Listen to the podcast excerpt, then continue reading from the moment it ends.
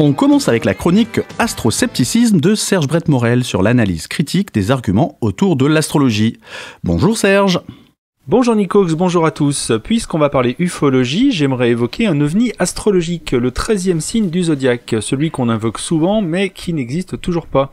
Et comme promis le mois dernier, faisons le lien avec la NASA. Alors oui, j'avais entendu dire il y a quelque temps que la NASA avait redéfini les signes astrologiques, mais c'est un hoax qui revient de manière cyclique, ça, non?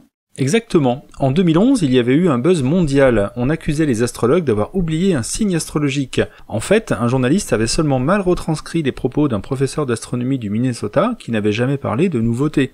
En 2015, une variante de cette fausse nouvelle titrait Les signes astrologiques sont faux, ce qui résonne quand même avec les débats déjà des années 80 quoi.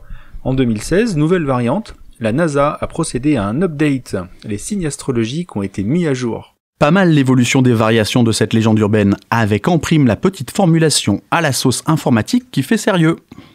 Tout serait reparti d'une page du site de la NASA mise en ligne en septembre 2016 sur laquelle une énième argumentation explique que l'astrologie n'est pas de l'astronomie. C'est vrai. Mais aussi que le Soleil traverse 13 constellations. C'est encore vrai. Mais rien de neuf, quoi.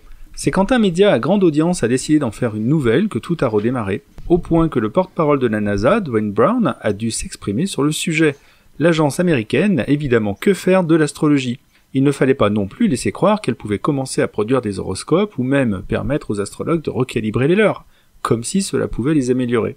Tout à fait, Serge. Et on peut renvoyer les auditeurs à tes chroniques du mois dernier sur ce sujet. Déjà, il n'est pas inutile de rappeler que la NASA n'a aucun pouvoir de décision en astronomie. C'est un organisme américain prestigieux certes, mais pas un organisme officiel comme l'est l'Union astronomique internationale, qui prend ses décisions sur vote de l'Assemblée générale des astronomes. Or, c'est lui qui décide de tout ce qui relève par exemple de l'appellation des astres ou des délimitations des constellations. L'UAI a ainsi fixé définitivement, si on peut dire, les frontières des constellations en 1930. Il avait même été créé à cette fin. L'astronome belge Eugène Delporte avait dirigé ses travaux pendant plusieurs années afin que les astronomes du monde entier puissent enfin avoir des cartes du ciel parfaitement cohérentes entre elles. Jusque-là, parmi les centaines de milliers d'étoiles découvertes grâce à l'amélioration des télescopes, un certain nombre appartenaient à des constellations différentes selon les catalogues. Mais ce qui me gêne personnellement, c'est de voir la NASA et les articles sérieux qui tentent de remonter à l'origine du fake utiliser de mauvais arguments historiques à propos du Serpentaire. Jusqu'à preuve du contraire, la NASA est spécialisée en astronomie astrophysique, pas en histoire des sciences. C'est là que le bas blesse. Mais euh, légèrement, hein, je te rassure. Oui, mais bon, rassure-moi Serge, la NASA ne défend quand même pas l'idée du 13e cycle du zodiaque. Presque. Et ça me gêne, moi, de voir des appels à la tradition du style le serpentaire a toujours existé, donc il faut en tenir compte. Les Babyloniens l'utilisaient il y a 3000 ans, ils avaient même 13 constellations. Et non, le serpentaire, ou Ophiuchus, sa terminologie latine dans les catalogues internationaux, est mentionné pour la première fois dans le poème d'Aratos, au 3 siècle avant notre ère, pas il y a 3000 ans. Et c'est en Grèce, après la Mésopotamie, on n'a donc pas abandonné pour, je cite, une raison inconnue. Dans la zone du zodiaque, les constellations sont passées grosso modo d'une vingtaine à douze entre 1000 et 500 avant notre ère en Mésopotamie. Or, Dwayne Brown explique qu'il suffirait d'observer le ciel et de faire quelques calculs sérieux pour voir comme une évidence qu'il y a 13 constellations dans le zodiaque.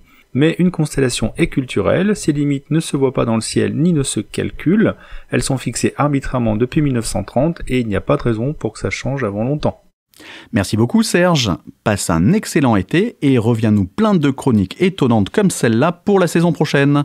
Pour rappel, Serge Brett Morel est l'auteur de Astrologie, la fin des mystères aux éditions Mensa France.